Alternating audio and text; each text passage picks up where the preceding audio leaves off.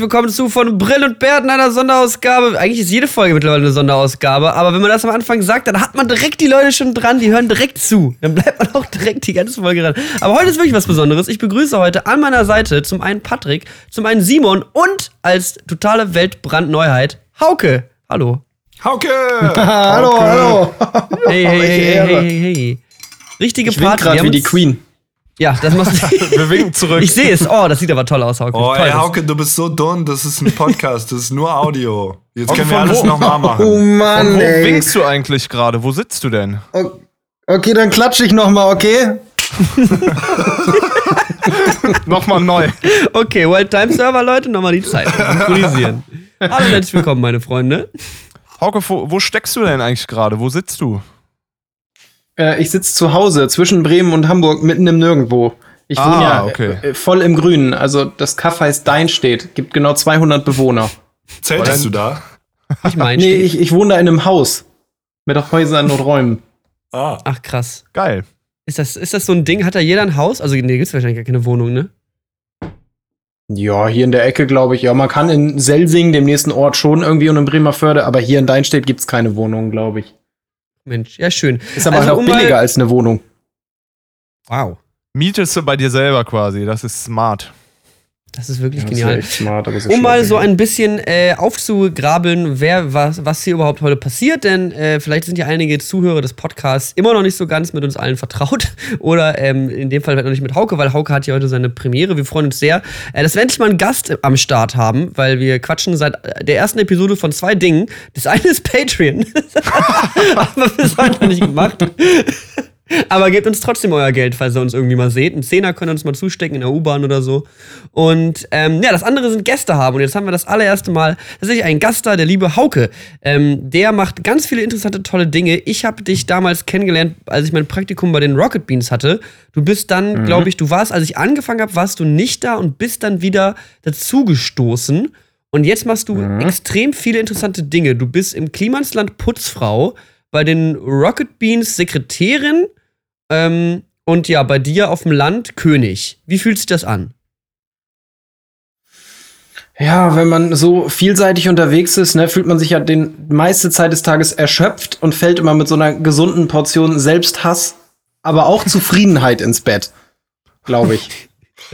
Ich, ich muss mal ganz ganz wichtig. kurz, ich finde eure Konversation super, aber mal ganz kurz muss ich unterbrechen, weil, also, sorry, Hauke, aber Patrick, Niklas, haben wir das richtig gemacht?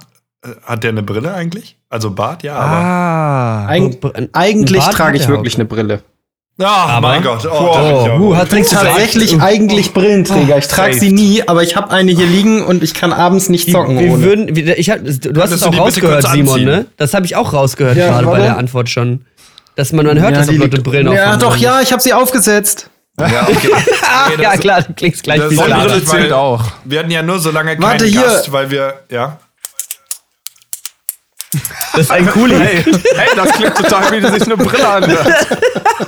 Das ist das typische Geräusch einer Brille. Einklicken. Das Sound auf Brille. naja, wir hatten ja nur so lange keinen Gast, weil wir ja darauf gewartet haben, dass äh, ein, ein würdiger Gast um die Ecke kommt. Ja. Und äh, da haben wir natürlich lange einen internen Auswahlprozess gehabt. Ja. Und ähm, Verdammt viele Leute haben wir auch abgelehnt. Angela Merkel zum Beispiel. ja, Kein keine Bart. Brille, kein Bart, ja. ja. We- Weder noch. Also Keine Brille.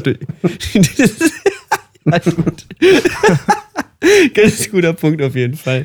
Ja gut, dann sind wir, sind schon mal die Formal, Formalitäten sind geklärt. Damit sind wir schon mal auf einem, auf einem gleichen, auf der gleichen Ebene für diese Konversation. Ähm, und ich würde sagen, wir fangen, wir werfen dich mal ins kalte Wasser, Hauke, und du darfst mit der Kategorie anfangen, wie wir immer unseren Podcast anfangen, nämlich der Frage: Was zur Hölle ist gestern passiert? Und mit gestern meinen wir selbstverständlich die letzten sieben Tage in deinem Leben. Gibt es eine Geschichte, die du gerne teilen möchtest, die dich überrascht, erfreut hat oder gelangweilt vielleicht auch? Ist eigentlich egal. Äh, ich habe tatsächlich eine sehr krasse Erfahrung gemacht. Und zwar hat meine Schwester geheiratet. Das das erste Geschwisterkind von mir, das heiratet.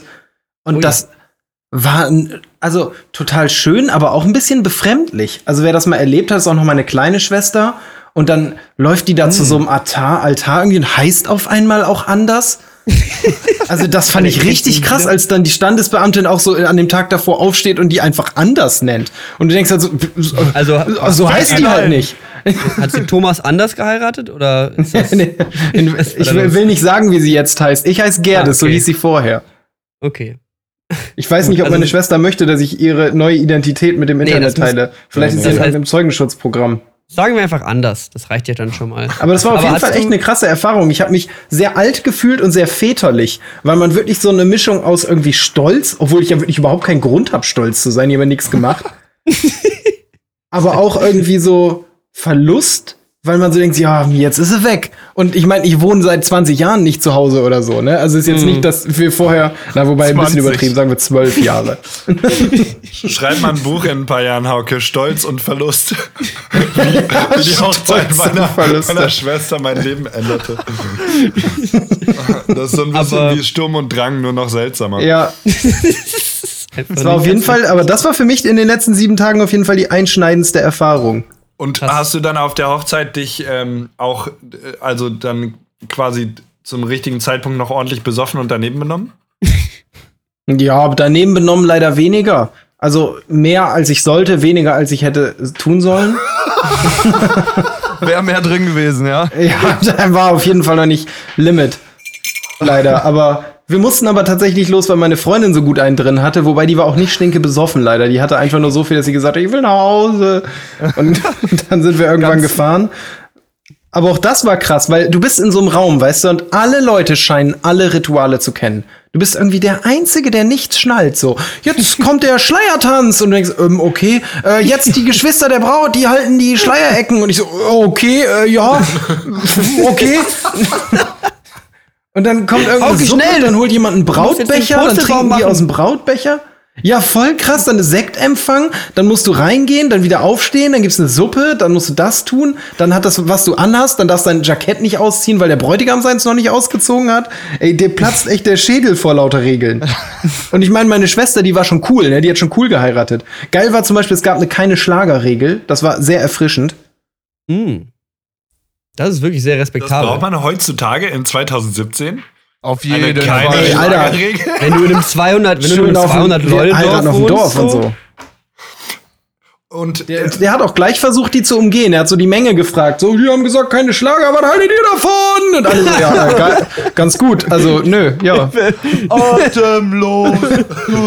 Hat er, er hat wörtlich das Lied auch noch gesagt. Er hat gesagt, das heißt natürlich auch kein Atemlos. Und alle so, Wuh! Dann hat er den Feierabend immer- gemacht. ich Spotify Radio immer, wenn ich heiraten würde, würde ich ja alle meine Freunde einladen. Und die würden, da würden sich ganz viele zum ersten Mal treffen. Und äh, Ja, das das ist wäre der wieder ganz Hochzeiten, famos oder ganz seltsam. Hm, Aber das sind ja dann Hochzeiten meistens irgendwie. Ich wollte gerade sagen, das war aber auch so. Da waren richtig viele Leute. 120 oder so. Und ich kannte vielleicht die Hälfte. Hast du denn auch neue Leute kennengelernt oder bist du so mit den Leuten, die du schon kanntest, zufrieden bzw. unzufrieden genug gewesen, als dass du jetzt keine neuen Freundschaften knüpfen mehr wolltest? Mm, Ich habe auch neue Leute kennengelernt. Natürlich viele von der Familie ihres Mannes, meines Schwagers. Der- Jetzt bin ich ja mit dem Typen verwandt quasi.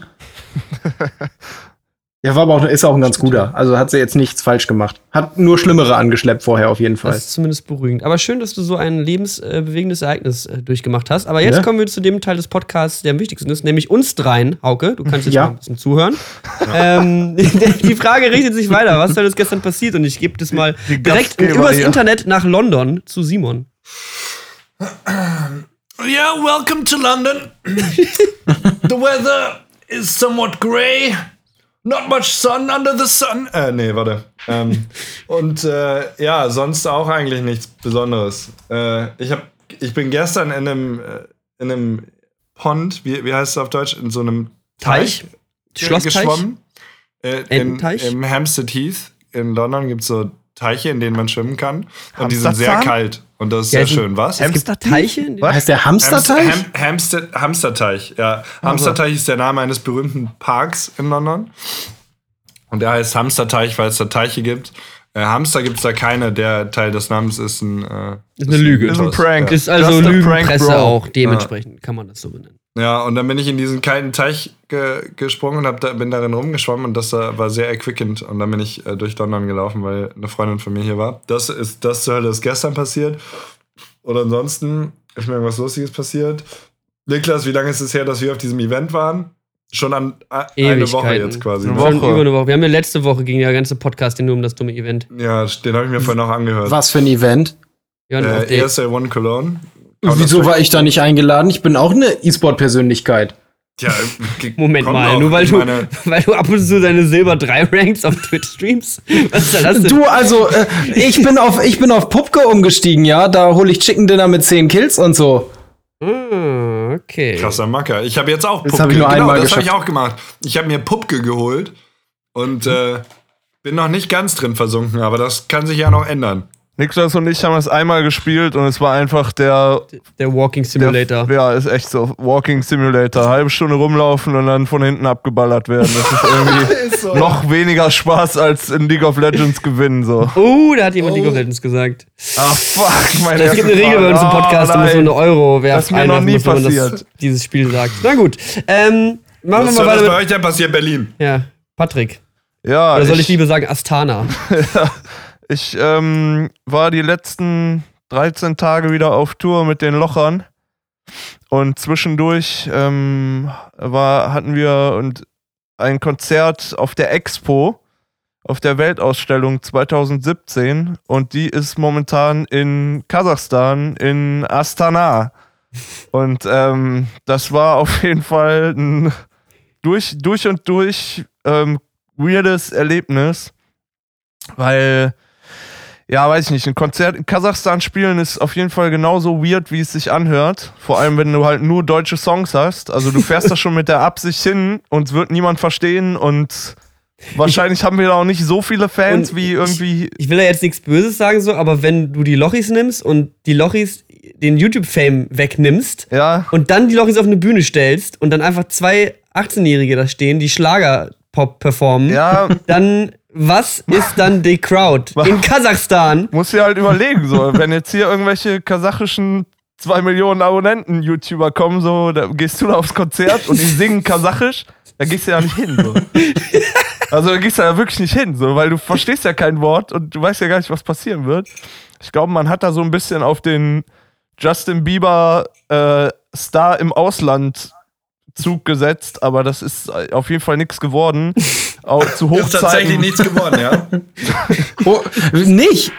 Ich bin, ich bin ja nicht Spoiler, der Alter. Konzertveranstalter. Ich stehe da ja nur rum und spiele Gitarre. Ja, ich habe ja, ich, ich, ich, mein Name ist Hase. Ich weiß nur was von C-Moll. So und ähm, ja, zu Hochzeiten waren da glaube ich so 50 Leute vor der Bühne. Also Wie viele hätten da hingepasst? Das finde ich immer eine interessante Info dazu. Ja, ich würde sagen, also Kasachstan hat generell, erzähle ich gleich noch mal kurz was zu, der hat generell schon Bock, Geld zu verbre verbrennen und da war auf jeden Fall die krasseste, fetteste Technik. Und äh, ich, ich glaube, das ist schwierig vorzustellen, aber die Bühne, die Fläche, auf der man stehen konnte, waren 700 Quadratmeter auf der Bühne. Vor der Bühne hätten locker 5000 und mit ein bisschen, mit ein bisschen Drängeln auch bestimmt 8000 Leute hingepasst. Und das ist dann natürlich ein Blick von der Bühne für die Götter. Also kurz vorm, kurz vorm Konzert haben die halt, wir haben halt, also bei Konzerten ist ja immer irgendwie eine gewisse Form von Security und so und das ist natürlich auch in Kasachstan schon angekommen. Man weiß ja nie, wenn eine Panik ausbricht. ja, ich, Die Leute drängeln. Die Leute im. Moshpit. ja der, der, ich glaube, Direkt das hat, aufgelöst. hat eher was mit dem, mit dem politischen System des Staats zu tun, dass überall an jeder Ecke äh, mal so 40 Leute ma- mit Maschinengewehren stehen. Dann ist, haben die sich irgendwie kurz vorm Konzert, so eine halbe Stunde vorm Konzert, überlegt, boah, 30 Leute mit einer MP in der Hand ist irgendwie ein bisschen unstimmungsvoll. Äh, wir ziehen die mal ab und danach sind halt 100 Leute vom Militär halt im kasachischen Flecktarn da angekommen und haben halt alles, sich um alles rumgestellt, um die Bühne gestellt. Um den- jeden einzelnen äh, Zuhörer ebenfalls vom Genau. Konzert. Jeder hatte so fünf kasachische Praxen um also. sich herum, die jederzeit den eingreifen konnten. Einlass, die standen überall. Das war und ja. Das heißt, wir haben halt vor 30, so im Schnitt vor 20, 30 Besuchern und 90 Leuten vom Militär gespielt. Also, und die, die waren jetzt, glaube ich, nicht so dazu angehalten, mitzumachen, wenn hier irgendwie äh, Heiko und Roma mit vollem Enthusiasmus wie in Deutschland auch ihre, ja, und jetzt knien wir uns alle hin, Leute, und auf vier springen wir alle hoch. Ey, Leute, eins, zwei, drei. Und dann natürlich haben die das nicht gemacht, so. Weil ich glaube, da wären die halt sofort auf die Streckbank gekommen, weil Kasachstan ist auf jeden Fall ein etwas schwieriges Land, so. Aber habt ihr dann wenigstens irgendwie gesagt, okay, hier ist keiner und hier ist vor allem keiner, der uns kennt. Da können wir mal richtig auf die Kacke hauen und ein bisschen hab- Action machen und ein bisschen, bisschen Rock'n'Roll und sich auch mal ein bisschen verspielen. So, ist ja egal.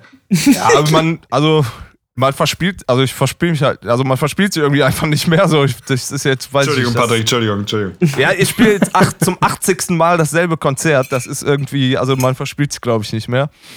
Ähm, aber ich habe auf jeden Fall bei einem Konzert noch nie so oft gedacht, so, was mache ich eigentlich mit meinem Leben? Ich stehe mit zwei 18-jährigen YouTube-Stars in Kasachstan vorm Militär auf der Bühne und krieg auch noch Geld fürs Gitarre spielen. Was, what is life? Wie ist das eigentlich real? passiert? Habt ihr auf die Abendkasse gesetzt oder genau. du noch nichts verkauft, aber die 5000, die machen wir voll. Ey, jetzt mal ohne Scheiß. Ich weiß überhaupt nicht, was es gekostet gepostet. haben soll. Wer von euch gerade in Astana ist, der kann vorbeikommen. Halber Preis. Überraschungskonzert.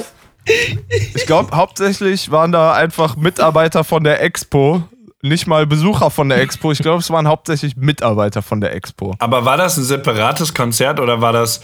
Äh, Es war halt weil- auf dem Expo-Gelände. ja. Und das ist doch die Expo, das ist doch die, die auch mal in Hannover war oder so, ne? Die hier Genau. vor, ne? Das ist ja. Ja. auch eine geile Messe eigentlich, die war ziemlich cool eigentlich. Alter, hammergeil. Ich, hab, ich fand die Messe so geil, ich überlege nach äh, Peking zu fahren in drei Jahren, weil das echt, die haben diese ganzen Pavillons und was sie ausstellen und so, was man sich angucken und machen, interaktiv da irgendwie mitbasteln kann und so, das macht einfach nur Bock. Also, Und deswegen haben wir dich eingeladen, oder? Weil das ist ja quasi die, die Weltausstellung. Deutschland sollte zeigen, was sie haben und sie haben gesagt, die Lochis. genau. Die Nee, Lochis, kein Bock, schick mal die Lochis. Aber Ja, wenn ihr so aber- performt habt, wirst du ja vielleicht eingeladen nach Peking. Scheint ja nicht allzu schwer zu sein. ja, ja, mal gucken. Ich kann auch nicht zu viel verraten. nee, Quatsch. Geil, Ja, oder? aber an sich, keine Ahnung, so einen Abend war man in Kasachstan noch in einer kasachischen Shisha-Bar, in einer, in einer die, die das CI von Dr. Dre, von so Beats-Kopfhörern und Dr. Dre geklaut hatten, aber das hieß Dr. Bray. und da, unser Keyboarder spricht halt Russisch und ich sag dir, in dem Laden so, wir werden da, also jetzt, ohne, wirklich, wirklich, ich war da so ohne Vorurteile, wir wären da nicht lebend rausgekommen. Das war so ein weirder, komischer Laden und boah, also da kann ich jetzt eine halbe Stunde erzählen, wie, was Kasachstan für, für eine komische, komische, ja, irgendwie auch Non-Kultur so hat. Keine Ahnung. Die Stadt sieht komisch aus, die Läden sind komisch und der, die Währung ist im Arsch. Es ist alles komisch. So. Liebe Zuhörer, Patrick leidet noch immer an einem Kulturschock. Bitte nehmt es ihm nicht übel. Weiter im Programm. Ja, ey, ist aber ohne Scheiß. Waren die Lochis mit euch auf Tour? Das würde mich voll interessieren. Waren die mit in Ja, der klar. Kneipe? Klar, die sind überall mit dabei. Auf jeden Fall. Aufregend. ja, jetzt auch 18, oder? Das sind doch voll volljährig. Die, die machen, was die wollen. Männer. Toll. Vielleicht haben die auch bald mal eine Brille geht. und einen Bart und dann kommen die, mal vorbei. Die arbeiten auf jeden Fall dran, glaube ich. ja, sehr schön. Ähm, gut, äh, ich, äh, Was hast du gemacht? ich war nie in Kasachstan. Ich war in Köln, einen Tag länger als geplant. war auch ganz witzig. Ich war ja, nachdem Simon und ich die Podcast-Folge letzte Woche in Köln aufgenommen haben, äh, da sollte der Tim, der, äh, unser Kameraman, der meistens immer alle meine Projekte mitmacht, der sollte da vor Ort die Gewinner der ESL One Cologne filmen. Die waren aber am Montag zu besoffen und zu hungover. Shoutouts gehen raus an SK Gaming. Ähm, dass sie da äh, nicht, nicht, die, nicht das Gewinnerinterview machen konnten. Dann mussten, sie, mussten wir einen Tag länger bleiben. Und sind dann bin ich Dienstag hochgefahren. Ähm, ja, aber bei mir war echt eine ganze Menge los. Am Samstag habe ich ein Musikvideo aufgenommen für einen Song, den ich jetzt schon Ewigkeiten mit Patrick produziert habe. Und weil mir alle Gitarristen abgesprungen sind, musste ich mir selber für den Song die Gitarre beibringen ähm, und rausschreiben, was ich ewig nicht mehr gemacht habe. Mal Gitarre gespielt und einen Song abgeschrieben.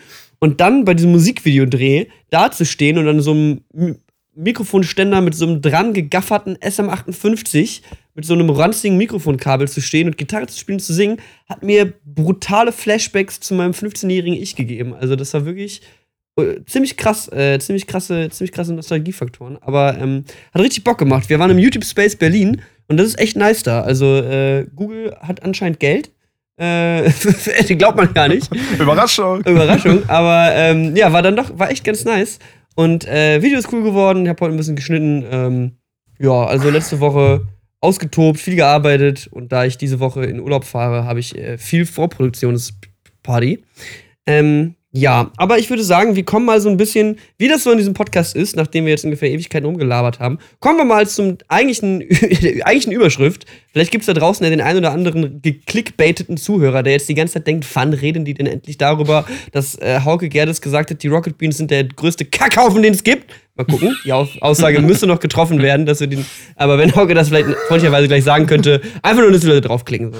Ähm, nein, wir wollen heute über Fantasie sprechen oder im weitesten Sinne Fantasie und Kreativität, äh, weil ich, also wir sind alle der Auffassung, dass Kreativität und Fantasie irgendwo wichtig im Leben ist. Ich glaube, dass man eigentlich immer weiterkommt, wenn man sich so ein bisschen kreativ äh, Umwege basteln kann, sozusagen. Ähm, und Hauke ist natürlich ein total genialer Gast, denn äh, Hauke, falls äh, für die Leute, die das nicht wissen, äh, denkt sich ganz viele Dinge aus, nicht nur schmutzige Fantasien, sondern auch äh, Pen-and-Paper-Universen zum Beispiel. Und ähm, ja, ich würde einfach mal so ein bisschen in, in, die Runde fragen und so ein bisschen an Hauke gerichtet. Wann ging das denn bei dir so ein bisschen los mit Kreativität, Fantasie und selber Geschichten oder irgendwas erschaffen, was so ein bisschen an, äh, ja, was so ein bisschen kreativ war? Hm. Gute Frage. Muss ich jetzt erstmal überlegen, wann es denn losging. Also ich glaube, so wie bei jedem so ziemlich Schulzeit, ne? Also klar, jetzt mal, wir nehmen mal alles raus, so im Kindergarten mit Bauklötzen basteln mhm. und irgendwie gucken, was passiert, wenn man eine Lupe über eine Ameise hält. ähm. Auke Gerdes Tierquäler. und springen direkt an den Punkt, wo es spannend wird. Also ich glaube, in der Schule habe ich so die ersten Male so gemerkt, ein Schreiben ist ganz cool. Ich weiß nämlich auch noch, dass ich es gab doch immer diese geilen Freundschaftsbücher die man so ja, rumgegeben hat. Da habe ich bei irgendwem, nee, habe ich glaube ich immer reingeschrieben, wenn da war, was willst du mal werden? Schriftsteller, Klammer auf, aber das schaffe ich leider nie. Klammer zu. Ja, echt ein klein, desillusionierter kleiner Assi, ey. Pessimist von vornherein. Ohne Scheiß. Äh, nee, aber das waren so die ersten Male und irgendwann so richtig kreativ. Ja, ja, doch so. Also irgendwann haben wir mal angefangen, dann halt Pen and Paper zu spielen. Das ist jetzt, kommt jetzt quasi direkt schon auf das Thema, weil das für mich so das erste Mal war, dass ich wirklich größere Komplexe kreativ erschaffen konnte. Abseits mal von, weiß ich nicht, du schreibst mal irgendwas, malen konnte ich nie und so. Also hat sich das für mich so ergeben, dass halt klar war, ja, kannst nicht zeichnen, kannst nicht basteln, mach halt irgendwas mit Stimme oder mit dem Kopf. So, und das waren, glaube ich, so die ersten Berührungspunkte, dass dann so Abenteuer. Irgendwann habe ich mit einem Kumpel dann so ein E-Sport-Projekt gegründet. Da ging es so um Strategiespiele, damals Command Conquer und irgendwie sowas. Und da war so, dass wir die ersten Male Videos gemacht haben und ich dachte, boah, ist eigentlich ganz cool. Und von da an hat sich so eigentlich dann immer so weiterentwickelt, dass ich irgendwie, also ich dachte ehrlich gesagt früher nie, dass ich mal was Kreatives mache. Ich dachte halt, studierst dann Bio und dann wirst du Biologe und dann fängst du irgendwie, fängst du Schildkröten und hältst eine Lupe drüber. Ja, und machst doch mal den Ameisen, mal das Ameisenexperiment da. Ameisen schön und gut, aber was mit Schildkröten? also ich war schon immer ein kleiner Wissenschaftler. Und ich glaube, das waren so für mich die ersten Berührungspunkte. W wann hast du das erste Mal Pen and Paper gespielt? Ich glaube, da war ich so 14, 15, ja, nee, so, doch 15, 16. So relativ mhm. spät, glaube ich, für viele. Es gibt Leute, die echt wesentlich eher damit anfangen. Wobei eigentlich das perfekte Alter. Denke ich auch. Und, und hast du dann auch gleich äh, gegame mastered oder hast du oder hattest du quasi einen Pen and Paper Mentor auch irgendwie, der, der, der dir das beigebracht hat oder so? Mhm. Nee, wir sind da tatsächlich ziemlich unbedarft reingestartet. Wir hatten einen Kumpel, der hat irgendwo mal mitgemacht und dann haben wir uns halt einfach so ein DSA-Buch gekauft und einfach angefangen. Und am Anfang haben wir uns immer abgewechselt. Und ich habe dann halt relativ schnell gemerkt, dass mir das viel Spaß macht und so. Und dann haben wir irgendwann uns Cthulhu geholt. Cthulhu. Also dieses Horrorregelwerk. Mhm. Und damit habe ich dann für mich entschieden, weil es da auch so ist, es gibt ein Spieler- und Spielleiter-Handbuch. Und wenn du das Spielleiter-Handbuch gelesen hast, kannst du im Grunde nicht wieder Spieler sein. Und dann hat sich so verselbstständigt, dass ich halt für immer, also ich bin echt, habe seit Jahren nicht mehr als Spieler in der Runde mitgemacht. Oh, krass. Und fehlt dir das? Oder würdest du gerne mal wieder ein Pen Paper machen, wo du einfach nur spielst, ohne an so Regelsachen ähm, zu denken? voll gerne. Ich glaube, erstes Problem ist, ich finde Regeln richtig scheiße bei Pen and Paper. Also keine Ahnung, kann ich auch ein Videospiel spielen, wenn ich richtig doll beschränkt werden möchte. Videospiele sind echt geil, aber die haben halt auch hart viele Grenzen und so. Und das ist halt das, was bei Pen and Paper geil ist, dass das nicht gibt. Und deswegen finde ich, ich finde schon Charaktererstellung meistens langweilig. Will dann Fritz Müller, Schneider aus Berlin 1920 sein. Und es ist für mich relativ selbstverständlich, dass Fritz Müller halt nicht weiß, wie man einen Molotow-Cocktail baut. So.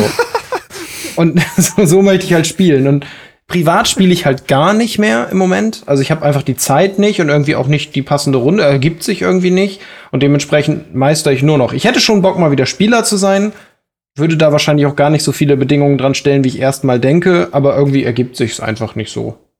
Ja, und man hat ja auch einen gewissen Gottkomplex. Ja, eben. ja, es ist schon so, dass ich, wenn ich spiele, oft denke, ja, hm, ich hätte es anders gemacht. So wie ein Spieler mhm. auch oft denkt, während er spielt, ja, hm, ne, voll durchschaubar ohne zu merken, dass es vielleicht gar nicht so durchschaubar ist. Ich glaube, es ist schon so, wenn man ewig Meister war in den Runden, dann irgendwie fällt es einem irgendwann schwer, einfach wieder Spieler zu sein. Auf jeden Fall ein guter Einstieg. Also Pen and Paper ist für dich so ein bisschen deine kreative Muse auch, wo du sagst, so, das ist so, also es hat damit angefangen und ist auch das, wo du dich, äh, wo du dich am ehesten fühlst wie ein Fisch im Wasser. Ja, also ich glaube, wie ein Fisch im Wasser habe ich mich tatsächlich als TV-Redakteur eine Zeit lang gefühlt. Also so zu Game One-Zeiten hatte ich so ein, zwei, drei Jahre, wo ich sagen würde, da war ich richtig gut eine Zeit auch in meinem Job. Es hat mir richtig viel Spaß gemacht. Das ist so von der Hand geflutscht und ich hatte echt das Gefühl, das ist das, wo du hingehörst und was du immer machen willst. Äh, das habe ich heute auch noch oft im Job, aber nicht mehr so krass wie zu der Zeit. Das hat ja, glaube ich, jeder mal. Gerade wenn man so in Medien einsteigt, hat man so eine Phase, in der brennt man da richtig für mhm. und denkt, ey, das ist Absolut. alles, ich brauche kein Privatleben, das ist das Allergeilste.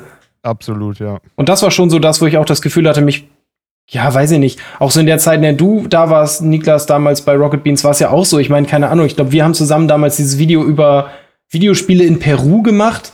Einfach weil mhm. ich irgendwie da Bock drauf hatte, so. Mhm. wo, wo hast du das, dass du halt entscheiden kannst, ich will Video, also will was über Videospiele in Peru erzählen. Morgen möchte ich mal ein Hörspiel machen. Das habe ich halt echt, nächste Woche habe ich ein Hörspiel gemacht. Das war schon cool. Ja, das sind geile, das sind ge also das war auch eine geile Bühne und eine geile Möglichkeit, sich da auszutoben, auf jeden Fall. Ähm, ich habe ein bisschen was mitgebracht, äh, was Kreativität meinerseits anbelangt, denn äh, der wunderschöne Podcast von äh, Florentin Will und Stefan Tietze, das Podcast-UFO, hat mich auf die Idee gebracht. Die haben nämlich mal äh, Kindergeschichten vorgelesen, die sie als kleine Kinder geschrieben haben. Und äh, ich habe daraufhin meine Mama äh, angeschrieben und meine Mutter hat halt wirklich alles aufgehoben. Ich glaube, es sind noch meine kompletten Zähne irgendwo bei uns auf dem Speicher. Äh, also wirklich alles wurde aufgehoben von meiner Mutter. Und Ausgeschlagen. Auch, ausgeschlagen. Gut, das ist jetzt der andere Teil der Geschichte, den ich jetzt nicht so öffentlich, egal. Ähm, Hat was mit der Glastür zu, zu, zu tun, ne? Hat was mit der Glastür zu tun. Insights in the Podcast. Ähm, es gibt diese kleine Geschichte und zwar wurde uns im Jahre 2005 äh, die Aufgabe in der Schule gestellt, wir sollen äh, unser Leben im Jahre 2025 beschreiben, also 20 Jahre in die Zukunft. Ähm, und das finde ich eigentlich eine mega geile Aufgabe für die Schule. Ich wünschte, es, äh, ich wünschte davon gäbe es noch viel mehr. Ähm, ich bin ja hier der, äh, das Kindergartenkind von uns im Podcast. Das heißt, 2005 war ich Vier. 10, 11. Ah. 10 oder 11 war ich. 2005. Alter. Und in der vierten, fünften Klasse so ungefähr. Ich glaube, es war vierte Klasse. Es war eher Grundschule als alles andere. Und ich möchte euch jetzt mit dieser kleinen DIN A4-Seite in krakeliger Schrift geschrieben beglücken. Ich, also, mein Leben im Jahre 2025. In 20 Jahren bin ich ein verrückter Professor. Ich habe die sogenannten Kolots-Autos erfunden und bin Milliardär.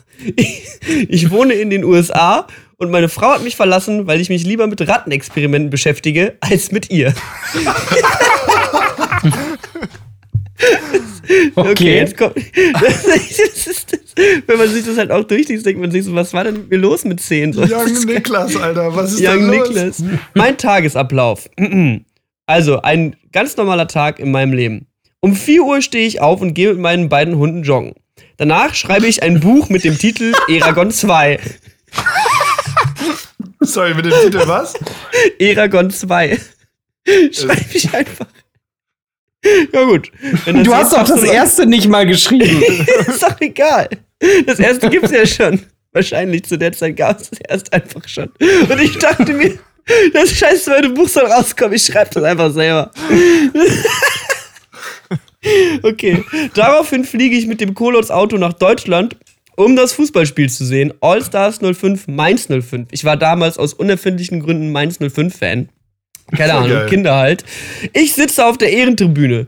Die Mainzer spielen guten Fußball. Nach 45 Minuten steht es dann äh, nach zwei Traumtoren 2 zu 0 für Mainz. Ich, Puppes. Fußball. Fußball. Ich eile in die Allstars-Kabine. Nach kurzen Formalitäten darf ich mitspielen. Wie geil ist das nach kurzen Formalitäten? Oh Mann. In der 60. Minute stürme ich nach vorne und flanke auf Tim. Ich glaube, Tim war in meiner Klasse damals. Ich- ich ein hoffe. Klassenkamerad. Der verwandelt den Ball. Ich schieße noch zwei Tore, reise wieder in die USA und gewinne zwei Millionen Dollar im Lotto. Das ist ein Satz. In einem Satz schieße ich zwei Tore, flieg zurück und gewinne zwei.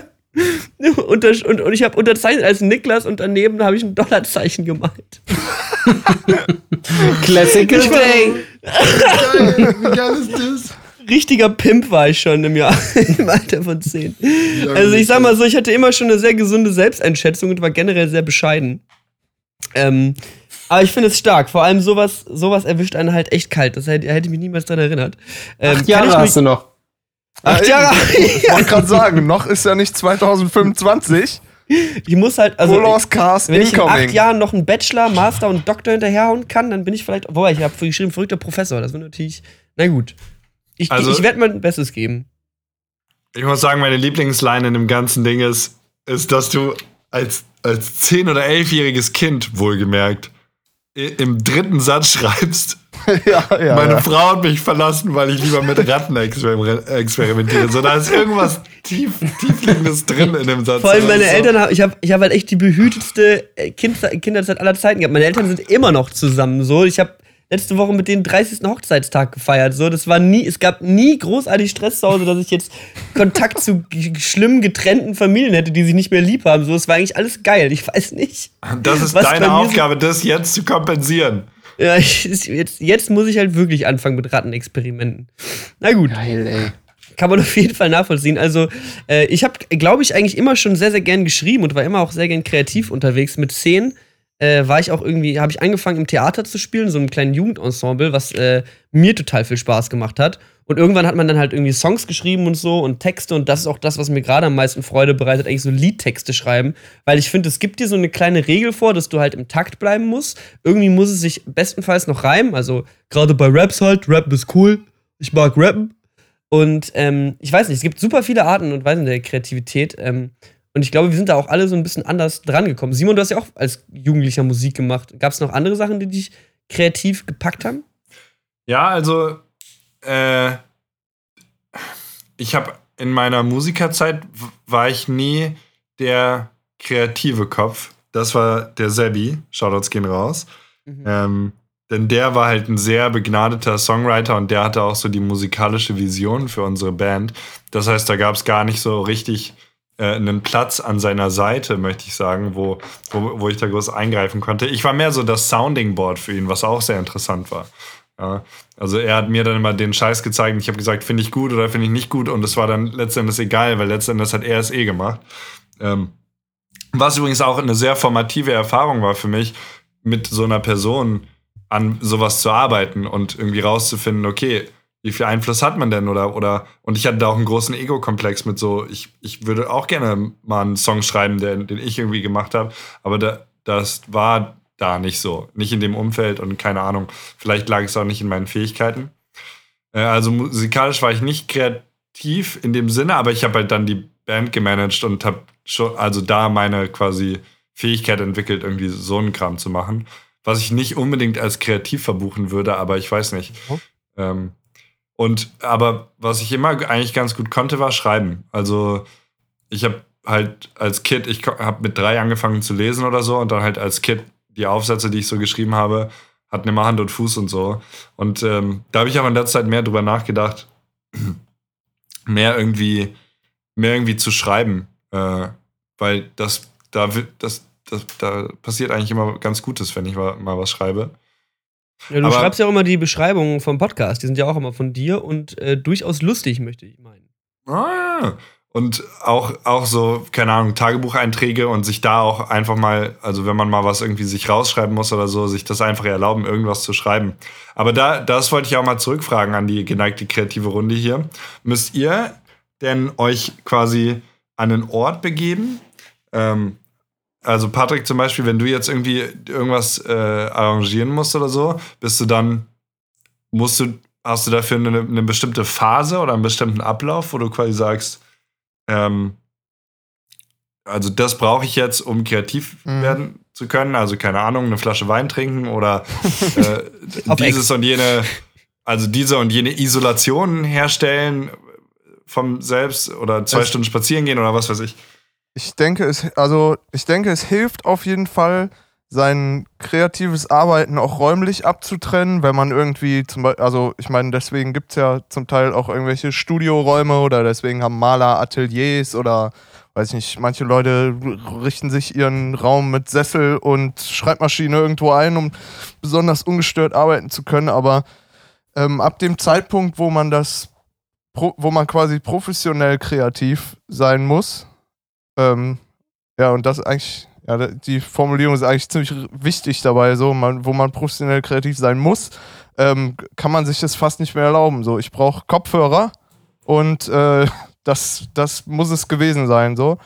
Ähm, nee, ich, und ähm, zum, zu Flasche Wein oder irgendwelchen Sachen, mir ging es immer so, oder ich, ich sehe immer bei irgendwelchen Sessions, und es wird Niklas bestätigen können, sobald das erste Bier auf ist, geht es auf jeden Fall eher bergab als eher bergauf. Richtung YouTube. So. Ja, du jeden kennst Fall du eher- schon den? Eher Richtung, Richtung äh, YouTube-Party als in Richtung, es geht hier noch groß was weiter. Ähm, nee, aber ich, ja, wie gesagt, ich glaube, ähm, dass, es, dass es hilft, wenn man, wenn man sich räumlich äh, auch kreativ entfalten kann, aber ich glaube, dass es kein Muss sein darf, wenn man es machen muss. Ich würde, ich, also das bringt mich auch noch eine Frage, die würde ich super gerne an Hauke richten. Äh, weil, also er, er, zum einen, wie ist das bei dir so? Wie findest du Inspiration und Kreativität? Und wie gehst du mit kreativem Druck um? Weil das habe ich auch das erste Mal irgendwie nach der Rocket Beans Zeit empfunden, als ich dann Redakteur war. Kreativen Druck, dass man was abliefern musste jede Woche und irgendwann auch merkt, so, ja, shit, jetzt sei mal irgendwie auf Knopfdruck kreativ. Wie ist das bei dir?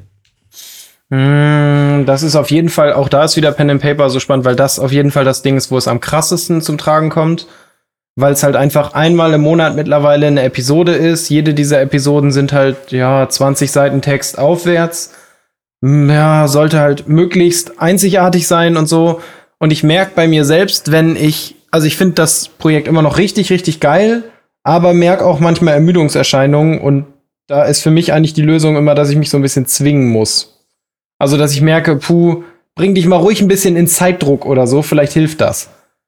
Und setz mich dann aber auch hin und, also wenn ich kreativ arbeite, setze ich mich meistens echt hin, guck sechs Stunden nur auf dem Monitor und dann mache ich gar nichts anderes. Also ich kann dann nicht aufstehen oder so. Es, ja, es gibt so verschiedene Modi, aber im Hauptmodus schon so. Richtig Und mit Druck gehe ich halt so um. sein. Ja, voll. Und das ist halt auch so, wenn ich merke, also ich glaube, das kennen manche Leute, auch wenn es ungesund ist. Mit kreativem Druck kann ich manchmal echt am besten arbeiten. Das Blöde ist, dass einem dann geile Ideen kommen, die man gar nicht mehr umsetzen kann wegen dem Zeitdruck. Ja. Aber ich bin kein großer, kein perfekter Zeitplaner. So, wenn es darum geht, in zwei Monaten musst du irgendwas machen, mach's doch lieber heute.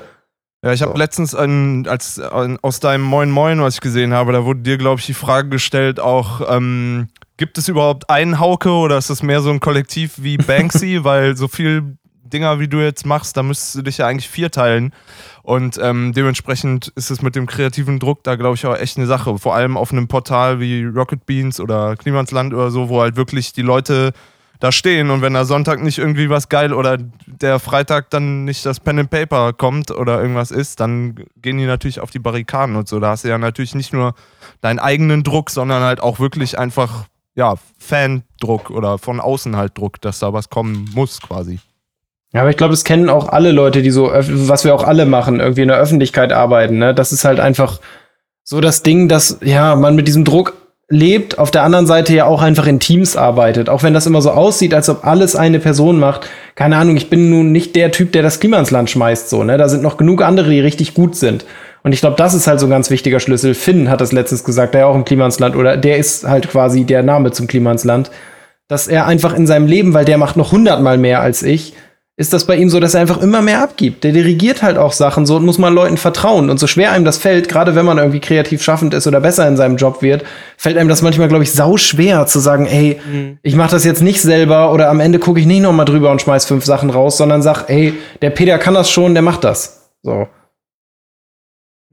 Es ist immer so ein bisschen das Ding, so wenn man vor allem Arbeiten hat, die, in denen man eben mit drinsteckt oder sein Name mit drinsteckt, wo man dann ja auch sagen will, okay, ich will das, ich, ich würde es ja so und so machen und wenn eine Person das anders macht, wird es halt automatisch anders so. Und das ist ja das, was man sich so ein bisschen äh, dran gewöhnen muss. Aber ähm, finde ich, find ich trotzdem eine mega interessante Sache, vor allem eben vor diesem, ja, vor diesem Zeitdruck, dem man steht, weil ich habe immer das Gefühl gehabt, also als Kreativität halt egal war so, oder als es halt einfach in der Jugendzeit war so, ja gut, hast halt zwei Bandproben die Woche und wenn in den zwei Bandproben halt nichts passiert, ist nicht schlimm.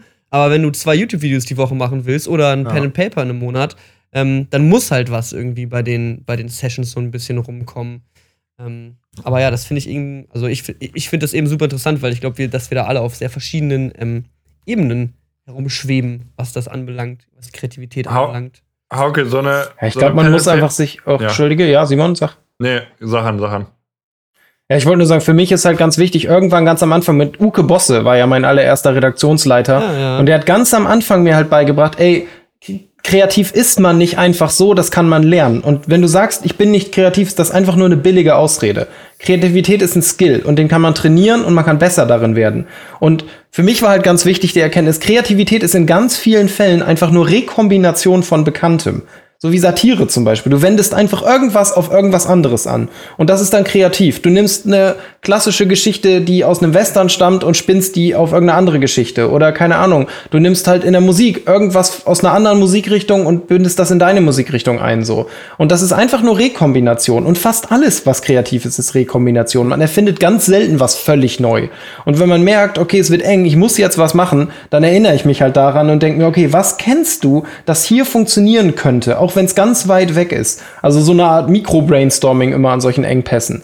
Weil ja, man muss halt auf Befehl kreativ sein können, wenn man in den Medien arbeitet, zumindest in den meisten Berufen. Genau in die Richtung wäre auch meine Frage gegangen, nämlich, was ist denn, also ich, ich würde super gerne noch ein bisschen mehr über deinen Pen-and-Paper-Kram hören, weil ich finde das, also ich habe auch mal ein, zwei Runden gespielt und ich finde es total faszinierend. Ähm, ich habe leider nie so eine Gruppe gehabt, wo ich da richtig hätte eintauchen können, aber auch im äh, Bezug auf das, worüber, was du gerade gesagt hast und so, was steckt denn eigentlich alles so an Kreation in so einer Kampagne drinne? Ähm, also welche, ich meine, das muss ja auch irgendwelche Ausmaße dann in deinem Kopf, auch jenseits, also ich nehme mhm. an, das ist eine Geschichte, die niedergeschrieben ist, aber es nimmt ja bestimmt auch Ausmaße in deinem Kopf an, zu allein schon, wie du dir die Welt bildlich vorstellst und solche Sachen. Können wir da ein bisschen in dein Hirn schauen? Also ich glaube, das kommt immer ein bisschen darauf an, wie die Abenteuer gesponnen sind. So dieses Tiers und Bier zwar schon so, das war eine durchweg erzählte Geschichte, wie man das aus einem Videospiel kennt. Ne? Es gibt einen Schlauch und links und rechts gibt's Abzweigungen. Und wenn ich eine Abzweigung nehme, dann verläuft der Weg halt ein bisschen anders. Und ja, ich habe irgendwann mal gesagt, ein bisschen wie so ein Tannenbaum. Fängst unten an einem Punkt an, dann geht's ganz, ganz breit so. Ne? Du hast Unmengen Möglichkeiten, die werden aber immer näher und näher zueinander und alles läuft am Ende auf ein Ende hinaus. So, und dieses Ende mag ein bisschen anders sein, aber grundsätzlich läuft es immer in die gleiche Richtung, wenn es geplant ist, sinnvoll. Bild. Und jetzt mache ich oft so, weil wir spielen ja jetzt, spielen wir so Zwischenabenteuer. Moreton Manor war ein schönes Beispiel, was ja auch auf einen Schlag mega gut ja. ankam. Also es war wirklich so, dass für mich auch ganz verblüffend war, dass auf einmal alles wieder so hammergeil fanden. Ähm, da ist es so, das ist viel aufwendiger, das zu schreiben, aber es macht auch mehr Spaß. Man schreibt aber viel mehr Kram umsonst, weil bei Morton Manor ist es so, ich habe quasi gesagt, die Welt, in der ihr spielt, ist immer beschränkt. Also ihr könnt quasi nicht frei herumlaufen. Ihr seid auf einem Anwesen, auf einer Raumstation oder so. Dafür sind die aber hammerkrass gefüllt. In jedem Raum ist irgendwas. Jeder Charakter hat eine Hintergrundgeschichte, eine genaue Beschreibung. Jeder Charakter hat Informationen, die er preisgeben kann oder nicht, die er auch an Bedingungen knüpft. Also ich treffe ein Hausmädchen und das Hausmädchen sagt mir aber nur, wo der Schlüssel ist, wenn ich vorher schon mit dem Gärtner geredet habe. Den Gärtner treffe ich aber nur, wenn ich um 16 Uhr im Garten bin, weil der immer nur von 15 bis 18 Uhr arbeitet im Garten und sonst in seinem Zimmer ist und so. Und solche Zusammenhänge sind halt riesig. Dann fühlt sich eine Welt aber halt total lebendig an. Weil man halt das Gefühl hat, okay, ich bin irgendwo hingegangen und da passiert irgendwas und nicht wegen mir. Das ist halt ganz wichtig. Ich glaube, das ist, was wir bei Videospielen nämlich auch oft geil finden. Wenn wir irgendwo hinkommen und da stehen zwei NPCs und unterhalten sich, auch wenn ich da gar nicht dran teilgenommen habe. weil die Welt sich dann halt lebendig anfühlt. Und so versuche ich halt die Abenteuer zu bauen. Und das, was du gerade jetzt beschreibst, das ist also das Ja. ist ja dann schon Game Design quasi. Also so ein Detail da reinzubringen. Und ist das dann, also wie, wenn du jetzt, sag ich mal, über dieses Anwesen oder so schreibst, wie läuft das dann ab? Ist das alles, also gehst du quasi selber in deinem, vor deinem inneren Auge durch, durch diese, durch dieses Anwesen oder, oder machst, also und ma, baut es sich so Raum für Raum auf? Oder machst du erst eine Liste von allen Charakteren, die da sind und machst es etwas strukturierter? Hm. Also ist so ein bisschen eine Mischung. Man sammelt halt auch so Erfahrungen. Ne? Am Anfang musste ich mir da schon noch viel mehr Gedanken machen. Jetzt ist es so, ich habe einen groben Storystrang im Kopf. Den habe ich schon mir überlegt. Ich weiß schon, welche Schlüssel-Items gibt's, was muss man finden und so. Dann kreiere ich das komplette Gebäude. Also erstmal grob hin und lass Plätze in den Räumen. Also es gibt Räume, die halte ich für wichtig. Zu einem Anwesen gehört ein Salon, eine Küche, bla und so weiter. Und so kreiere ich dann dieses ganze Haus. Und dann fange ich an, Räume zu kreieren, die wichtig sind. So, und dann fange ich an, also dann, wenn ich das habe, als Grundgerüst ist der allererste Schritt. Dann schreibe ich einen groben Handlungsstrang runter. Schreibe einmal in Stichpunkten einfach nur auf was passiert, was passiert, was passiert, was passiert. Dann fange ich an, die Welt mit Charakteren zu füllen und sage mir jetzt, wie viele Charaktere brauche ich? Minimum. Sag dann, ich brauche zum Beispiel fünf. Die fünf definiere ich erstmal, wer sind die? Und dann fange ich erst an, eine Geschichte darum zu stricken. Also überleg mir, was ist eigentlich alles geschehen und was spiegelt das wieder? Im Falle von Morton Manor zum Beispiel, die Frau hat ihren Sohn eigentlich umgebracht. Das finden die aber nicht raus. Das können sie aber rausfinden. Was wäre ein sinnvolles Indiz dafür? Und dann denke ich, hm, ja, das ist ein ganz schön krasser Fakt. Da sollte es mehrere Indizien geben. Zum Beispiel ein Zeitungsartikel, einen blutigen Dolch und irgendwie eine widersprüchliche Aussage von irgendeinem Angestellten. Und dann schreibe ich all diese drei Sachen erstmal ins Abenteuer. Und so mache ich das halt die ganze Zeit. Ich überlege immer, was ist wichtig und was ist ein sinnvolles Indiz, das zu finden oder wie kann der Spieler selber drauf kommen oder damit interagieren. Ja. Echt eine, echt eine schöne Sache. Also bei mir, also das, das sind so Dinge, wenn man, wenn ich irgendwie was konsumiere, ob das ein Film oder ein Spiel ist oder Musik oder irgendwas, mir geht es halt total häufig, dass ich halt denke, das ist ja genial. So, das, das will ich auch. Und also ähm, die Dinge, die du so ein bisschen erzählst, also es gibt halt, es gibt halt Storystränge zum Beispiel aus The Witcher 3 zum Beispiel, was ich ein super geiles Game finde, wo es halt echt Story- und Queststränge gibt, die halt auch so abgedreht sind, so abgespaced sind, dass man beim, während man sie erlebt, halt sich auch denkt, so wirklich total genial gemacht. Ist es dann bei dir auch so, dass du häufig das gar nicht abschalten kannst, dass du viel aufsaugst und das dann für deine Kreativität dann nutzt? Ja, schon. Also ich habe oft, dass ich irgendwas irgendwo sehe und das dann ganz hervorragend finde. Vor allem so Stimmungen und so. Also bei Dysnomia, dieses, was im Weltraum war, war es zum Beispiel so, dass ich gemerkt habe, ey, Alien spielt in deinem Kopf voll krass eine Rolle, weil ich diese 80er Jahre Space-Stimmung voll geil fand und so. Also ich fand das richtig geil, dass man auf dieser Raumstation alles ist so beklemmt. Und bei Morton Manor war es für mich so, dass ich, ja, ich glaube, diesen, ja, wie soll man das beschreiben? Also so Cthulhu, ich mochte, ich mochte, irgendwann habe ich das allererste Mal einem Spiel die Erfahrung gemacht, da sollte ich auf einen Dachboden gehen und ich hatte richtig Angst. Ich wollte halt nicht, dass mein Charakter stirbt. Und ich finde das voll die gruselige Vorstellung, seinen Kopf durch eine du Luke zu stecken, wo oben alles dunkel ist und man weiß nicht, was da ist. Und sowas will ich dann in Abenteuern auch haben. Momente, die einen mit was konfrontieren, was man selber in irgendeiner Weise emotional belastet hat. Also ob das jetzt Freude ist, ob das irgendwie Wut ist oder ob das Angst ist. Und wenn das hinhaut, ist halt immer cool. Und das hat The Witcher nämlich zum Beispiel auch richtig gut gemacht, fand ich. Es gab auch viele Quests, wo ich dachte, das stellt mich halt vor eine moralische Frage, die ich mir selber beantworten muss, während ich das hier spiele. Und wo ich auch sagen muss, machst du so oder machst du so. Und das finde ich halt immer mega spannend. Wenn es halt eben auch, also wenn es halt so ein bisschen am echten Leben orientiert ist, weil es halt nicht immer falsch oder richtig gibt, so, weil es man halt oft nicht weiß, Mhm. äh, ist das, was ich jetzt tue, denn die eindeutig gute Entscheidung. Und das finde ich beim äh, The Witcher so schön, weil am Ende, am Ende stirbt immer irgendwer so und du kannst halt nicht richtig kontrollieren. Ja, genau. Manchmal Ähm, willst du es nicht, aber es passiert halt. Ja, ist egal. Weil ich was mir mit tust, Enden auch sehr schwer Kacke. tue. Ich glaube, das ist bei fast allem kreativen Schaffen so. Hm. Ja, also ich, ne, ist halt die Frage, so will man, will man das Happy End erschaffen oder will man es eben nicht? Ähm, deswegen, ich fand es auch beim, äh, beim Dysnomia Pen and Paper so super stark, wie es da eben ausgeht. Ich will jetzt nicht zu Ja. viel spoilern, falls jetzt Leute beim Zuhören das eben alles noch nicht so richtig mitbekommen haben. Äh, die ganzen Pen and Papers gibt es ja auch auf YouTube zum Nachschauen. So hab, so hab ich sie auch immer konsumiert, irgendwie, Ja. dann immer zum immer wieder zum Einschlafen eine halbe Stunde, was keine gute Idee ist, weil während man bei unserem Podcast vielleicht gut einschlafen kann, kann man bei Haukes Pen Papern nicht gut einschlafen und liegt bis 4 Uhr nachts wach und ist so, oh mein Gott, was ist hinter der Tür? Das lebt aber halt auch so doll von den Jungs, ne? Also das ist halt immer so krass, weil das man das klingt dann manchmal so, als ob ich das alles mache, aber ganz wichtig sind ja auch einfach die vier so, ne? Auch ihr Umgang mittlerweile miteinander, mit der Welt. Gerade und Männer waren die halt pures Gold, ne? Also es war auf einen Abend ausgelegt, ich konnte nicht mehr nach den ersten 20 Minuten. Und dachte halt, ja, ja. okay, du kannst auf keinen Fall jetzt Tempo ins Spiel bringen, weil die so großartig sind, die Jungs. Und ich glaube, das ist halt sowieso einfach in sowas. glaub- Ja, ich glaube, davon hängt ganz oft Erfolg ab, dass eigentlich die Personen, die on air sind, harmonieren müssen und irgendwie ein grundlegendes Gefühl dafür haben müssen, an welchem Punkt sie gerade sind und was gerade cool ist und was nicht. Aber das hat man ja auch da gesehen. Das war ja schon Improvisationstheater, was da gespielt Ja, wurde. ja. Also du gibst dir den, den Charakter und lässt dann diesen Charakter aufeinandertreffen. Und dadurch, dass die vier sich halt eben auch so gut kennen. Gestern waren wir äh, unterwegs mit ein paar Freunden und halt dann, wie das halt so ist, wenn man sich den ganzen Tag gesehen hat, irgendwann gibt es nicht mehr so richtig Gesprächsthemen oder man kommt auf irgendwas nicht mehr drauf. Und dann habe ich auch vorgeschlagen, dass wir ein kleines Improvisationsspiel spielen und jeder eine Rolle von wen anders in der Gruppe einnimmt. Also dass quasi jeder irgendwen von uns parodieren musste. Und das war halt auch total witzig. Und auch mal mit Freunden, die halt nicht unbedingt äh, Theater gespielt haben in ihrem Leben oder kreative Dinge tun, war das sehr interessant zu sehen, äh, wie sich Leute auf dem Feld der Improvisation schlagen, weil das ist für mich, muss ich sagen, so aus dieser Theaterzeit so am meisten hängen geblieben. Improvisation finde ich unfassbar äh, lustig und wichtig, sowas, sowas machen zu können, so aus dem Stehgreif zu gucken, was finde ich denn eigentlich bei mir im Kopf, Mhm. wenn äh, ich die Aufgaben bekomme, Bullshit zu reden oder mich als wer anders auszugeben oder sowas. Ja. Voll, ja.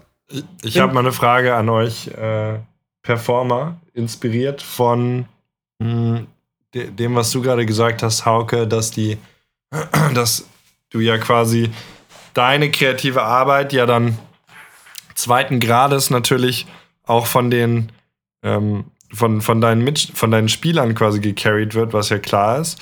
Weil, aber, und dann ihr als Ganzes ergibt natürlich nochmal eine Performance. Also es ist ja quasi eine zweistufige Performance, ne? Spielleiter zu den Spielern und dann das Ganze ans Publikum.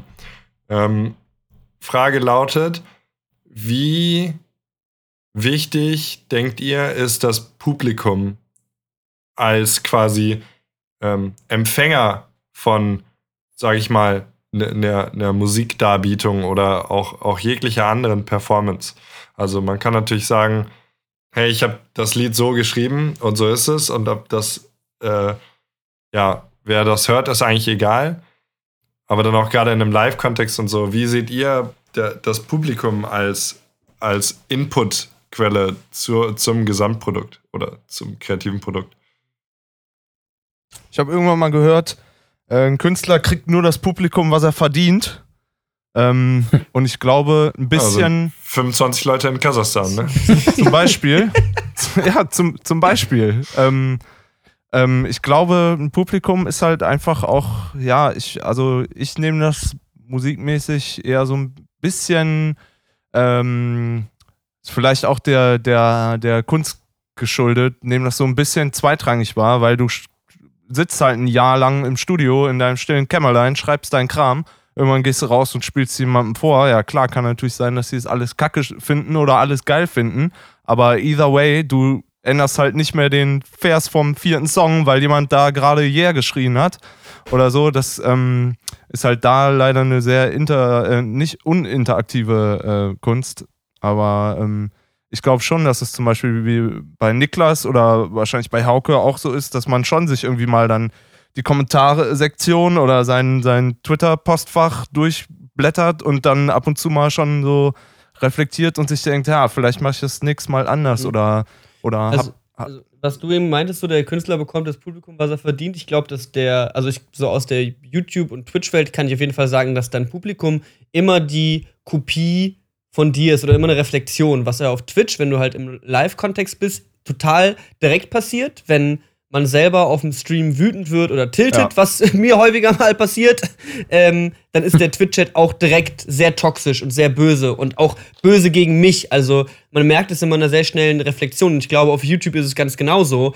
Ähm, wenn du jetzt rausgehst und die ganze Zeit alle Leute beleidigst und bekannt dafür bist, dass du nur rumschreist und böse bist, dann wird deine Kommentarsektion genauso sein. Und ich Ja. glaube auch tatsächlich, dass äh, gleiche Leute anders in anderen Communities agieren. Also, dass derjenige, der bei mir reinkommt in, in Twitch-Chat äh, und sieht, äh, ach, Niklas ist mal wieder schlecht drauf, weil er in League of Legends aufs Maul bekommt, äh, und dann böse, böswillige Kommentare schreibt, der ist in einem anderen Stream vielleicht ganz, ganz lieb. Also, ich glaube, dass äh, diese, diese Massendynamik reflektiert dich immer gegenseitig. Und ich habe eigentlich, also ich versuche so einen gesunden Mix draus zu finden, drauf zu hören, was die Leute sagen und äh, dann aber auch eben so zu sein, wie ich gerne möchte, dass äh, das Publikum darauf reagiert. Und bei Live-Auftritten, als ich noch mit Bands regelmäßig aufgetreten bin, ist mir das auch immer aufgefallen, dass sich das Publikum und die auf der Bühne auftreten eigentlich immer so ein bisschen so Hand in Hand übergehen. Also wenn man als Band viel reingibt und Ja. viel Power auf der Bühne hat und abgeht und Klar. mitgeht und äh, rum äh, was auch immer, dann geht das Publikum auch irgendwie mit und hat Bock. Und es gibt Tage, da stehst du auf der Bühne,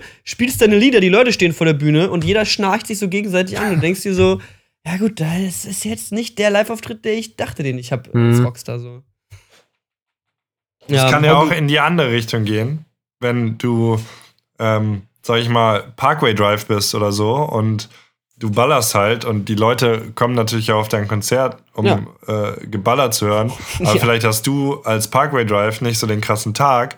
Ähm, dann, wenn dein Publikum trotzdem abgeht, Ja. ähm, dann wird dir das ja auch Energie zuführen. Und das, das ist, glaube ich, also meine Interpretation der Frage oder als mir die das erstmal gestellt wurde, fand ich es hochinteressant. Und ich stelle mir mal vor, stellt, wenn man sich vorstellt, okay, man nimmt irgendwie eine, einen krassen Artist, ich weiß nicht, Björk oder so. Ich habe Björk nie gehört, aber ich habe, glaube ich, so ein grundsätzliches Verständnis davon, was die macht. Und das ist ja emotionale und crazy Musik irgendwie. So geht's vielen, glaube ich. Oder? Aber, aber stimmt doch halbwegs, ne? Ja, stimmt, ja, ja, ja. Und, und stell dir vor, Björk spielt ein normales Konzert vor ein paar tausend Leuten. Okay, krass, wird wahrscheinlich schon ein krasser Vibe sein und so. Aber jetzt, keine Ahnung, stell dir vor, Björk geht nach Kasachstan und da sind nur 25. Ernstfall, da, da ist nur eine Person. Ja, nur ähm, ein, eine Person als Publikum. Ja, bildlich kann man sich das schon easy vorstellen und wie das eine ganz andere, also gerade sich auch eine Person vor einer großen Bühne oder so vorzustellen. Das ist crazy. Mhm. Ähm, ja, das finde ich faszinierend. Wie geht's dir denn mit Hauke mit der Frage so, Publikum, äh, Künstler, Wechselwirkung? Ja, also für mich ist schon so, dass ich, m, ja, ich dachte eben, als, ja, als ihr so geredet habt, insbesondere Patrick so meinte, ja, hm, ich finde das wichtig, dass man auch irgendwie sein Produkt fertig macht, das abliefert und sagt, ey, ich gucke einfach mal, was kommt, so, ne? Weil das für mich was ist, was mir oft echt schwer fällt. Also mir fällt das manchmal wirklich schwer, einfach zu machen, was ich für richtig halte und dann kommt's, weil fast alles, was ich irgendwie vor Publikum mache, ist live, so. Und das ist halt einerseits natürlich cool, auf der anderen Seite führt das auch oft dazu, dass man einen direkten Feedback-Kanal hat und sich halt wirklich eins zu eins beeinflussen lässt von dem, was da passiert. Ob das jetzt ein Chat ist, ob das Social Media ist oder sonst was. Und ich halt merke, oh fuck, die Stimmung kippt. Ich verändere die ursprüngliche Vision meines künstlerischen Produktes auf Kosten einer hoffentlich besseren Variante und es schlägt halt manchmal nicht ins Bessere um. Und ja, manchmal ist das ein absoluter Segen, weil man auch so feinfühlig sein kann und merkt, hm, ja, gerade ist es langweilig oder ist nicht so langweilig. Ich habe die Möglichkeit, was zu verändern. Andererseits denkt man manchmal, hu, ich hätte auch gern meine Vision durchgezogen und einfach mal am Ende gehört, was ihr davon haltet. Ja, ich glaube auch, das ist, also das ist halt so eine Live-Krankheit und ich glaube, dass ich das auch schon mal bei dir in einem Pen and Paper bemerkt habe, dass du auf den Chat eingegangen bist und meintest so, ja, gerade ist ja, ich merke ja irgendwie für euch das ist ein bisschen ruhiger. Ich meine das in Erinnerung zu haben, dass es mal so passiert ist. Ähm, und ich habe es halt einfach als VOD geschaut und ich habe halt es eigentlich die ganze Zeit genossen. Also ich, für mich gab es Mhm. nie große Up-and-Down-Phasen, wo ich jetzt rumschreien würde, äh, mir ist langweilig. Ähm, und das ist ja generell so diese, ja, der, der, der Punkt im Grunde, dass man, ähm, ja, du musst ja davon ausgehen, dass die Organe, die dir da entgegenschreien, ob das jetzt der Chat ist, das sind ja immer nur kleine Prozentsätze, so wenn ich mir Ja, die vorstelle, schreien in was- 5%, ne? ja, die- genau, die schreien in 5%, aber auf die hört man. Das ist ja genauso wie unter einem YouTube-Video, wenn man sich anguckt, was die View zu Kommentarratio ist oder die View zu Like-Ratio Ja. alleine. Ähm, es gibt einen unfassbar großen Teil und de zu diesem Teil gehöre ich generell eigentlich auch, wenn ich konsumiere. Ich bin einfach still, gebe kein Feedback, Mhm. Gebe keinen Kommentar ab. Wenn ich mit der Person privat sprechen könnte, dann würde ich ihr, so wie ich dir jetzt zum Beispiel sage, so, ja, ich habe es eigentlich durchgehend genossen. Für mich war es nie irgendwann langweilig. Aber vielleicht kommt dann irgendwer rein und sagt, äh, was ist los? Ja, Ähm, Mhm. Und deswegen, also, und, und man lässt sich so oft, also ich kann dieses Gefühl von dir total gut nachvollziehen, weil mir geht das ganz genauso. Es, wenn ich in, in die Kommentare gucke oder in den Twitch-Chat, man guckt rein, man hat vielleicht auch 90 Kommentare, die sagen geil und man hat einen Kommentar, der sagt Kacke, Ja. des und deswegen. Und das ist der einzige Kommentar, den man sieht und das ist der Kommentar, den man auch am Mhm. meisten fühlt. So. Ja, voll, Ja. weil man halt einfach gerade bei so Sach, also bei in Anführungsstrichen sachlicher Kritik mit Hand und Fuß beeinflusst die halt das Produkt. Also ich finde es so total spannend, weil so aus meinen Zeiten, wo ich auch bei Rocket Beans war, haben wir, habe ich ja ganz viel, auch wenn man das gar nicht so denkt, Zahlenarbeit auch in Foren und so gemacht. Und es war halt wirklich immer so, dass weit unter drei Prozent der Nutzer halt über 40 Prozent aller Beiträge erstellt haben. Auf jedes, irgendwie, auf jeden Kanal und so. Und das ist genau das, was du sagst. Die hört man immer wieder. Und wenn von denen sich zwei entscheiden, scheiße drauf zu sein und nur zu maulen, beeinflussen die das Urprodukt so krass. Und man will das gar nicht, aber man kann sich auch nicht so richtig dagegen wehren. Aber finde ich echt, finde ich auch eine sehr interessante Entwicklung und auch, dass das äh, plattformübergreifend stattfindet. Ähm, ja, ich fand die äh, Diskussion sehr schön. Zeitlich würde ich sagen, sind wir jetzt an dem Teil der Sendung angekommen, wo wir alle uns einen Song wünschen dürfen für unsere Spotify-Playlist. Ähm, ich, wenn ihr wollt, könnt ihr alle kurz überlegen, weil ich habe, glaube ich, direkt schon was. Und zwar habe ich ähm, diese Woche relativ viel Meute gehört. Die waren, glaube ich, auch in Kasachstan. Ja, ne? genau. Mit den Meute-Leuten war ich in äh, Kasachstan. Sind unfassbar nette, witzige Typen. Der eine hätte es nicht ganz, also der, der hatte es ein bisschen schwer bei der, bei der Ausreise, weil er seinen Migrations-, also seinen Migration Pass, so sein Einreisedokument verloren hat. Und ähm, ja, da, das war noch ein bisschen witzig mit denen, aber das sind äh, begnadete Musiker und krankste Stimmung und Genau. und also unfassbar lustig. Ich habe also die, die genau, die, wer, wer die nicht kennt, das ist so eine, ist so eine Marching Band, also wie man so typische Marching Bands eben mit Anzügen und Ja. Pauken und Trompeten kennt, aber die spielen Techno-Songs. Techno-Brass-Band, Ähm, und ja. das halt Geil, dann mit dicken Posaunen und halt auch dem treibenden Bass und auch die Studioaufnahmen finde ich nicht schlecht. Ich habe die live gesehen auf der Fête de la. Ja. Ähm, und ich mach mal von den Retsch, Resch, R-E-J drauf. ähm, wie man auch immer das ausspricht. Ähm, total schöner Track. Man kann sich das gerne mal anhören. Die haben auch eine Elbphilharmonie-Session auf Spotify. Ja. Äh, total coole Band und die machen echt, also die, ich höre auch, auch eigentlich ja beim Feiern gehen ganz gerne Techno und diese, diese Live-Komponente, diese Marching Band-Komponente gibt dieser Musikrichtung so einen interessanten Spin, dass ich, ich bin da echt total fasziniert, wenn ich denen zuhöre. Ja, ähm, ja findet ihr ab, ab sofort in der Tunes von Brillen und Berten Playlist auf Spotify. Who Die bringen, die next? bringen echt was rüber. Das sind elf, elf Leute Stammbesetzung mit jeweils 30, also äh, nicht jeweils, sondern 30 Leute insgesamt ist halt die Meute so. Und äh, man muss sich allein mal überlegen, was das für ein Netzwerk an Profimusikern ist und alle quasi Brassband so mit ein bisschen Perkussion dabei oder weiß nicht, so ein Bass, also ein paar Schlagzeuger und so sind auch dabei.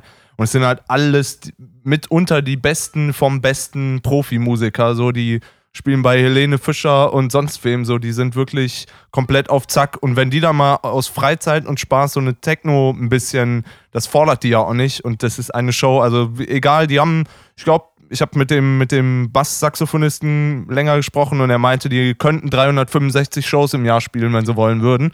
Also die sind überall, wer Zeit hat, sollte da hingehen. Das wirkt live hundertmal besser als auf einem Spotify. Ja. Ähm, auf jeden Fall auschecken die Leute. Guckt euch Beute an, Leute. Geiler Scheiß. Ja, wer will noch einen Song drauf machen? Ich tue mich gerade etwas schwer, ich habe nicht viel gehört.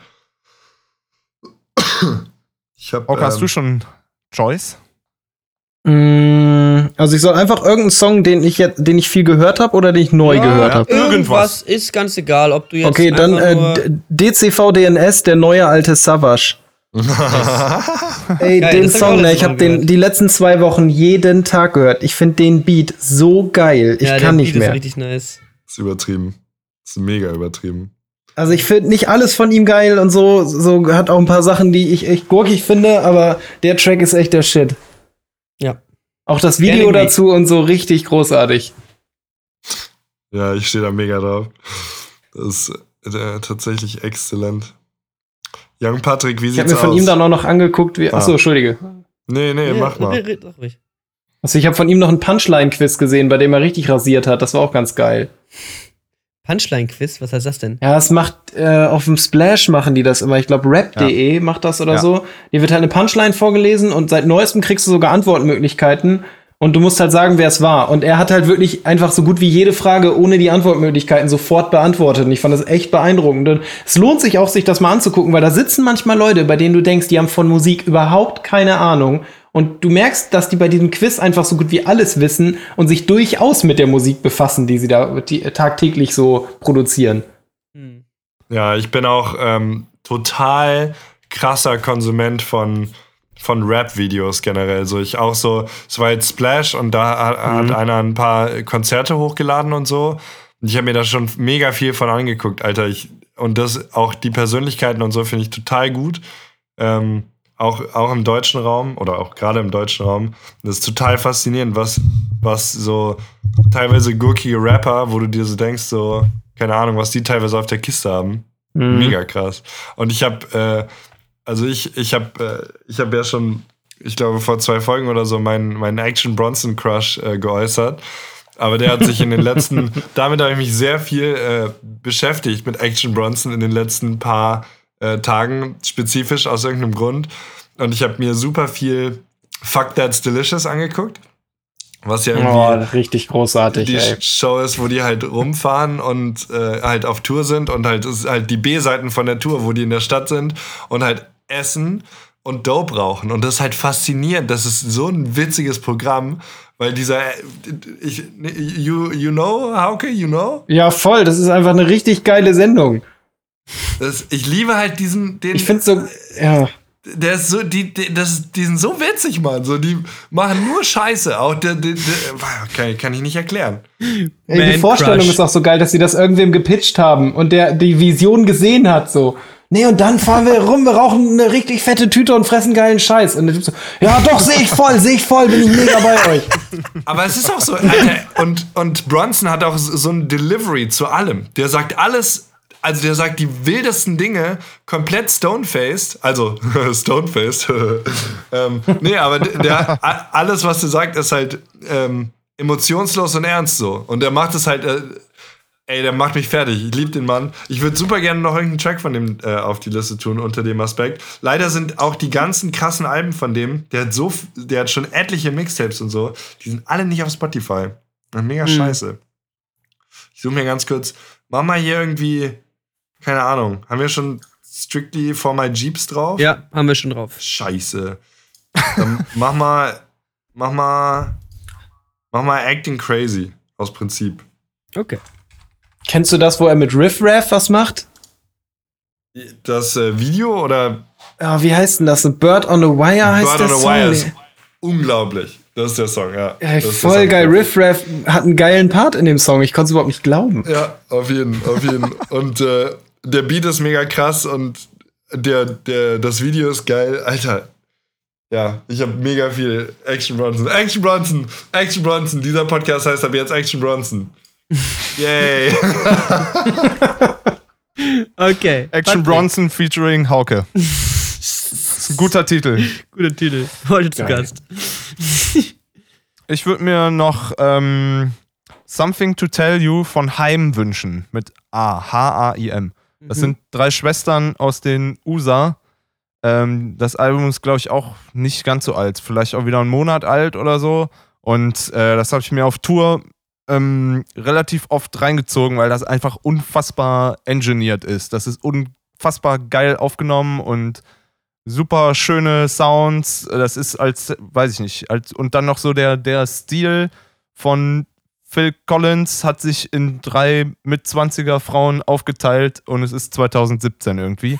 und also ist Und es ist immer so geil, wenn man mit Patrick über Musik Aber redet. es- ist immer so, Patrick, was hörst du gerade? So, ja, vor einer Woche ist so ein Album rausgekommen. und dann kommt er immer mit so äh, Künstlern um die Ecke, die man noch nie vorher gehört hat. Die haben- die Mega schon geil. Da hast du so Album. 17 Songs, die kannst du den ganzen Tag Ey, die, haben runter schon, die haben schon ein Album, das äh, war eigentlich, das ist eigentlich ein bisschen geiler, ehrlich gesagt. Aber das neue ist halt unfassbar aufgenommen. So. Das ist halt un, ja, unglaublich geil. So ist halt auch ultra cheesy. Also wie gesagt, ist halt immer nur so ein bisschen, wie als hätte Phil Collins sich in drei Mädchen aufgeteilt. Das fand ich gerade auch so, eine so einen geilen Vergleich, als hätte Phil Collins sich in drei 20-Jährige aufgeteilt. ja, es ist, So es im ist halt Rolling irgendwie- Stone an der Seite stehen. Das ist auch, das ist auch, äh, das ist auch Content, ne? Also wenn Patrick anfängt, äh, einmal die Woche ein YouTube-Video über neue Album-Releases zu machen, ey, das ist Free Money. Ja, Also da wirklich. hast du deine Patreon-Money, Patrick, wenn du die unbedingt Ja. willst. Ohne Da, Scheiß. hier, Alter. äh, on topic, ne? Wie ist denn dein äh, Musik-Discovery-Prozess, Patrick? Du hast immer was am Start. Boah. So, Ja, es ist immer, äh, keine Ahnung, Musiker unterhalten sich auch nur über Musik. So, das ist halt der, wenn man nicht mehr über die neuen geilen Gitarren und Effektpedale redet, dann unterhält man sich über Musik, die man gerade hört. Da ich mich irgendwie fast ausschließlich mit Musikern umgebe, so ist es halt, kommt es zwangsläufig dazu. Und den Lochis. Und den mit Musikern und den Lochis. Autsch. Kommt es zwangsläufig dazu. Äh, Und die Lorry sind mit dem neuen Gitarristen auf Tour. Was los? Die Boys kommen ja auch nicht gut weg. Die haben uns mal einen Shoutout gegeben Ey. für die zweite Episode. Und Ja, das ist echt so. Den, da muss man manchmal Respekt da lassen. So. Die haben uns in ihrer Instagram-Story erwähnt, was ungefähr 400.000 Leute sehen. So. Also- wenn, wenn nicht sogar eigentlich eine Million. So. waren halt 15.000 Klicks mehr als sonst dadurch. Aber ähm, ja, die, die könnten darüber lachen, glaub mir. Keine Sorge. Danke, Ich wollte gerade sagen, so habe ich die auch kennengelernt, dass die durchaus über sowas lachen können. Ja, die können, die verstehen auch Humor über sich selber und so. Die können da auch einfach sehr erwachsen und gut drüber stehen, was man denen, was man, was man anderen Leuten mit 18 nicht nachsagen kann, glaube ich. Deswegen, das sind, ähm, die, die würden das auch, die würden jetzt auch lachen. Schön. Gut, dann haben wir heute alle viel gelacht, viel gelernt und uns ähm, weitergebildet. Es war echt eine, war echt eine schöne Gesprächsrunde. Echt tausend Dank an, an dich, Hauke, dass du ähm, hier unser erster würdiger Gast war. Ich weiß nicht, ob danach noch ein besserer Gast kommen kann. Vielleicht Ja. lassen wir es ab jetzt wieder mit den Gästen. Also die nächsten 20 Folgen können wir erstmal wieder Pause machen. Ja. Also 2018 können wir dann mal überlegen, ob wir irgendwen einladen. Ja, war eine schöne Runde. Will noch irgendwas Abschließendes sagen, weil sonst ist jetzt hier Abmord-Time und wir gehen alle ins Bett. Nö, mir hat's auch Spaß gemacht. Mehr möchte ich gar nicht sagen. Vielen Dank für die Einladung. War eine sehr schöne Runde. Ja, geil. Das war echt Ja, eine geil. schöne Gesprächsrunde, meine Freunde. Gut. Äh, Hauke, kannst du noch mal irgendwen am Ende beleidigen, dass wir das so schlagzeilenmäßig in den Titel packen Wir, können? wir machen das meistens so über ganze Bevölkerungsgruppen oder eine ganze Stadt oder Ach, sowas in die Richtung. Häufig Minderheiten auch, aber es können auch Einzelpersonen sein. Also Hauptsache, du Mhm. sagst, alle X sind Kacke. Also, okay, ich würde sagen, mindestens 80% aller Discord-Nutzer sind zwölf und haben keine Freundin. Prinzip verstanden. Perfekt. Und vielen Dank fürs Zuhören. Verabschieden wir Bis uns. nächstes Mal. Wenn ihr wieder heißt von Brett und Berding mit einem Menschen. Tschüss.